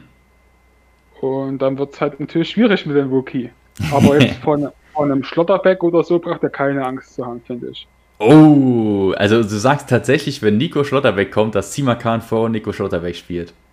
Ja, ich liebe den Typen einfach. Damn, damn, das ist eine Aussage, weil äh, für mich ist das so das, das klassische, neuer, geiler, junger, äh, junger Transfer kommt in die Bundesliga, jeder hypt den wie ein Gestörter und letzten Endes spielt er nicht. Und, ähm, nee, aber äh, ich fand Schlotterbeck bei Union eigentlich auch nicht so geil, ehrlich gesagt. Und ich bin bei Neuzugängen immer vorsichtig, aber bei Simakan habe ich echt ein gutes Gefühl. Okay, cool. Nee, geil, geiler erster Platz. Auf jeden Fall mit einigen an Spekulatius hier dabei. Aber ja. wenn es sich auszahlt, ne, könntest du halt einen RB-Innenverteidiger, einen st potenziell Stamm-Innenverteidiger für, ich guck mal gerade parallel nach, was der Kollege Millionen. kostet. Nee, 12 Millionen. 12,4 12 Millionen. Also wenn man für 12,4 ja. Millionen einen Innenverteidiger bekommt, der Stamm bei RB spielt, da hat man es auf jeden Fall gepackt. Ich bin ein bisschen skeptisch, aber ich bin immer skeptisch bei so Sachen. Ähm, ich würde mich jetzt nicht auf ihn schmeißen, wenn ich ihn günstig bekommen würde, würde ich ihn natürlich auch gerne halten, aber ich habe schon teilweise Summen gesehen, dass jemand für den 25 bis 30 Millionen bezahlt und das ist für mich einfach nicht wert. Jetzt nur aus der Kickbase-Sicht, ähm, da ist für mich einfach das Rotationskarussell bei RB immer zu, art, zu arg angeschmissen, dass ich mich da voll und ganz auf so einen schmeißen würde. Aber wie du sagst, wir werden sehen, geiles Prospekt. Ähm, ja, kommen wir noch zum, zum MVP der MVP der Saison. Jetzt, wir werden es natürlich auch ein bisschen auf Kickbase beziehen, aber natürlich auch auf generell so den MVP von unserer subjektiven Wahrnehmung. Das muss jetzt nicht ein Lewandowski sein, das wird einfach unser persönlicher MVP sein. Also einfach so ein bisschen subjektive Wahrnehmung. Ähm, ich weiß ja eh schon, wer bei dir kommt. Das, äh, wer dir auch nur annähernd zugehört, äh, zugehört hat in den letzten Wochen, der weiß schon, was kommt. Äh, deswegen lasse ich dir das Schlusswort und ich werde mit meinem MVP anfangen. Wie gesagt, äh, Lewandowski zu langweilig, natürlich. Also ich bin immer noch felsenfest davon überzeugt, dass Lewandowski mindestens 35 Saisontore macht und eine Bombensaison spielen wird. Er ist ähm, müde. Ja, stimmt. Äh, das ist auch schon der, der geilste Insider-Joke. Lewandowski ist müde, Alter. Ich sehe es immer in den Kommentaren, das ist einfach nur geil. Du, äh, für die Leute, die es nicht verstehen, guckt euch die äh, Tierlist zu allen äh, Top-Bundesligaspielern in Kickbase an auf YouTube. Ging ungefähr eine knappe Stunde, zieht's euch rein. Äh, wir sagen nur Hashtag, genau, wir sagen nur Hashtag Lewandowski ist müde. Lassen wir genauso stehen. Und ähm, ja, mein MVP der Saison. Es führt eigentlich kein Weg an deinem MVP vorbei, aber da ich ihn nicht nennen will und jetzt auch gerade nicht nennen möchte, da du ihn gleich nennen wirst, gehe ich mit André Silva. Und ähm, ich habe es auch eben schon so ein bisschen angesprochen, als wir beim Thema RB Leipzig waren. Für mich einfach, ja komm, ey, weiß ja eh jeder, von wem wir sprechen, dass äh, Schoboschlei und André Silva bei RB wirklich den Durchbruch zur, okay, wir, wir dominieren die Bundesliga machen können. Das äh, steht für mich außer Frage. Und wie gesagt, da ich dir deinen MVP nicht wegnehmen wollte, habe ich André Silva genommen. Bei Eintracht Frankfurt letztes Jahr 28 Saisontore gemacht, 5 Assists oder so. Und wenn ich mir das vorstelle, jetzt no front an die Frankfurter, aber das in einem RB-System, wenn man auch nur ein paar Spiele von RB geguckt hat, jeder, der auch nur ein bisschen was vom Fußball versteht, hat sich gedacht, alter Vater, wie gestört wäre diese Mannschaft, wenn sie einen geilen Neuner hätten. Und ähm, ich finde auch, dass André Silva einen größeren Impact auf RB Leipzig haben wird als ein Timo Werner. Das behaupte ich jetzt einfach mal hier, weil Timo Werner auf den Halbpositionen immer ganz geil war, aber RB hat gefühlt, seit ich die Bundesliga aktiv verfolge, nie einen geilen Neuner gehabt. Und Paulsen ist ein geiler Typ, dies, das, aber wir sprechen jetzt wirklich hier von einem Stürmer, der, wenn es geil läuft, ich meine, er hat ja letztes Jahr schon 28 Sautore gemacht. Mich würde es nicht wundern, wenn er weit über die 30 dieses Jahr geht. Ähm, ist vielleicht auch ein bisschen übertrieben, ne? Wir wollen ja auch so ein bisschen raustreiben. Äh, ich behaupte aber, André Silva wird seine 30 Saisontore mindestens machen und wird RB zur Meisterschaft schießen und ist deswegen für mich der MVP der Saison. Haben wir eben schon viel drüber geredet, deswegen mache ich das jetzt so kurz und schmerzlos. Äh, André Silva für mich der MVP der Saison. Plus 30 Saisontore, RB wird Meister und deswegen MVP kommt durch André Silva rein. Du hast äh, einen Neuner vergessen, der bei RB Leipzig funktioniert hat, und zwar Patrick Schick. Ja, es war auch nur so ein gefühltes halbes Jahr, ich weiß nicht. Ja, aber, aber er hat funktioniert und Werner hat von ihm halt mega profitiert. Auf jeden Fall, auf jeden Fall. Und ähm, ich bin der Meinung, wenn du einen Choboschlei, einen Dani Eumund, einen Kunku, einen Sabitzer, einen Forsberg auf den Halbpositionen hast und dann einen geilen Neuner vorne drin hast, also ey, pff, da habe ich Angst vor RB Leipzig, wirklich. Da habe ich massiv Angst vor dieser Mannschaft. Und äh, mit, mit André Silva fühle ich da einfach ein, eine unfassbare Saison, sage ich jetzt einfach mal so. Ja, Plotfist, ich habe Soboschlei rausgenommen. Nee, hast du nicht. Nein, habe ich nicht. Ich, ich habe Soboschlei. ja, also für mich, ähm, wir haben ja beide gesagt, dass RB gute Chancen hat, Meister zu werden und für mich ist es dann halt Schoboschlei dann auch der X-Faktor, der dann auch die Mannschaft führen kann, der auch den Takt vorgeben kann. Er er kann Freistöße schießen, er tritt die Ecken und so weiter und so fort. Er füttert äh, André Silva mit, mit Bällen und so weiter. Und ich sehe das dann halt, äh, sehe das dann halt persönlich wichtiger als ein André Silva. Und deswegen mhm. habe ich Soboschlei genommen statt André Silva. Und ja, man darf aber auch, ich sag, ich, ich verteidige den bis aufs Blut, bis er nicht da ist. Man darf, Oh Mann, Alter. Man, man, man, darf auch nicht Schwank vergessen. Schwank wird auch eine gute Saison spielen. Trust me. Na, ich fühle es immer noch nicht, ne?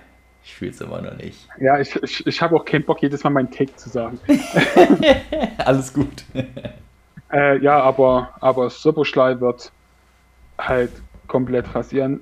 Kleines Risiko ist halt, äh, er war jetzt ja fast ein halbes Jahr raus es kommt jetzt halt drauf an, wie sein Körper jetzt so langsam drauf reagiert, wenn er jetzt halt mhm. wieder in, in Wettkampfmodus äh, umschaltet, wie da sein Körper drauf reagiert. Das ist halt so ein kleines Risiko, aber das blende ich jetzt mal aus und sage deshalb äh, Superschlei für mich der MVP der Saison. Da ist halt schon eine, eine sehr, sehr hohe Ungewissheit, ne? Also so geil, ja. ich meine, ich versuche, ich will jetzt nicht auf Krampf irgendwie da was, was Schlechtes suchen. Ich bin auch auf keinen Spieler mehr gehypt, was er liefern könnte in der Bundesliga als Chobo. Ähm, aber es ist halt schon, ne? Man, man weiß nicht, wie er nach so einer Saison oder nach so einer Verletzung zurückkommt. Es kann ja sein, dass er jetzt direkt zu Beginn alles läuft mega und dann hat er so ein bisschen Nachfolgen, ne? Ein bisschen zart machen, fällt mal eine Woche aus. Und ich weiß ja nicht, inwiefern das, äh, das, das stattfinden wird. Das weiß keiner, das wissen auch nicht die, die Medizin. Keiner. Genau, das weiß auch nicht die medizinische Abteilung von RB. Das ist ein Faktor, den man mit einberechnen muss. Also dieser Spieler ist definitiv nicht risikofrei. Aber, und das ist der das springende Punkt, ne? Genau, erstens, du hast einen Gamble. Zweitens ist der Typ so unfassbar günstig in Kickbase. Und äh, drittens, ja, es ist einfach geil. Also, wenn der Typ liefert, dann äh, weiß man, also wenn er auch nur annähernd versuch, äh, schafft, fit zu bleiben, dann weiß man ganz genau, was der für eine brutale Saison spielen kann. Und äh, wie du sagst, dieser Nervenkitzel ist einfach nur genial. Und äh, deswegen gehe ich, da, geh ich da auch voll mit dir mit, letzten Endes. Und, und sind wir mal ehrlich, es ist auch langweilig, jedes, jedes Jahr zu sagen, Lewandowski wird MVP oder Müller wird MVP. Deswegen habe ich ja auch gesagt, Lewandowski wäre einfach saulangweilig. Was, was bringt es euch, wenn wir hier beide sitzen und sagen, ja, Lewandowski wird MVP? Ähm, es geht jetzt nicht darum, wenn wir zum Beispiel eine Bundesliga-Prediction machen würden und wir sagen, wer wird Torschützenkönig, dann gibt es ganz oft Leute, die sagen, die irgendwie auf Krampf probieren, was anderes zu sagen. Aber das ist ja, wie gesagt, unser subjektiver äh, MVP. Das heißt, es könnte jeder sein. Und was, wie, wie, wie spannend wäre das bitte, wenn wir beide Lewandowski sagen? Ey, herzlichen Glückwunsch.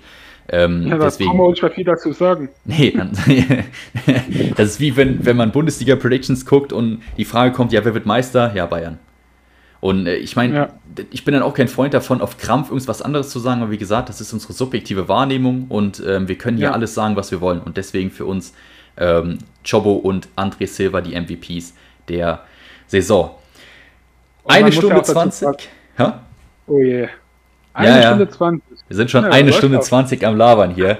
Ähm, ja, ich hoffe, das Ganze hat euch gefallen. Also, wir sind jetzt am Ende unserer ersten Episode, die Pilotenfolge, die direkt hier komplett anderthalb Stunden gefühlt ausgearbeitet war. Äh, lasst uns sehr, sehr gerne Feedback da. Also sehr, sehr gerne unter dem Insta-Post, da gibt es die Möglichkeiten oder in den YouTube-Kommentaren, wo auch immer ihr könnt. Ähm, ja, mir hat es auf jeden Fall Spaß gemacht. Also wir werden das definitiv öfter machen. Das macht uns einfach Spaß. Das ist jetzt kein Projekt, wo wir sagen, wir möchten das jetzt irgendwie auf Krampf da und dahin treiben, sondern wir haben uns einfach gedacht, wir haben Bock, jede Woche einmal über Bundesliga, Kickbase oder was auch immer zu schnacken. Äh, ihr könnt uns auch gerne Themenvorschläge in die Kommentare schreiben. Wie gesagt, die einzige Möglichkeit, die ich da jetzt kenne, ist der Insta-Post. Also folgt mir auch gerne auf Instagram, kickbase.guide. Hm? Oder du machst äh, einen Community-Beitrag Community auf YouTube. Das geht, genau, das, das, ist auch eine Idee. Also wir machen es so, für die Leute, die im Discord-Server sind, ihr könnt, äh, wir werden einen extra Thread machen mit äh, Podcast, da könnt ihr kommentieren. Ich werde den Community-Post auf YouTube machen und es wird den Insta-Post geben. Da habt ihr drei verschiedene Möglichkeiten, das Ding hier zu kommentieren. Würde uns wie immer natürlich sehr freuen und ich überlasse natürlich Hannes das Schlusswort. Ja, danke, dass ihr zugehört habt. Äh, ich hoffe, ihr habt nicht allzu sehr mit dem Kopf geschüttet bei unseren Predictions. Und ja, äh, in gut zwei Wochen geht es mit der Bundesliga-Saison los und ich bin schon ziemlich heiß drauf. Macht's gut, Leute. Haut rein, Freunde. Ciao, ciao.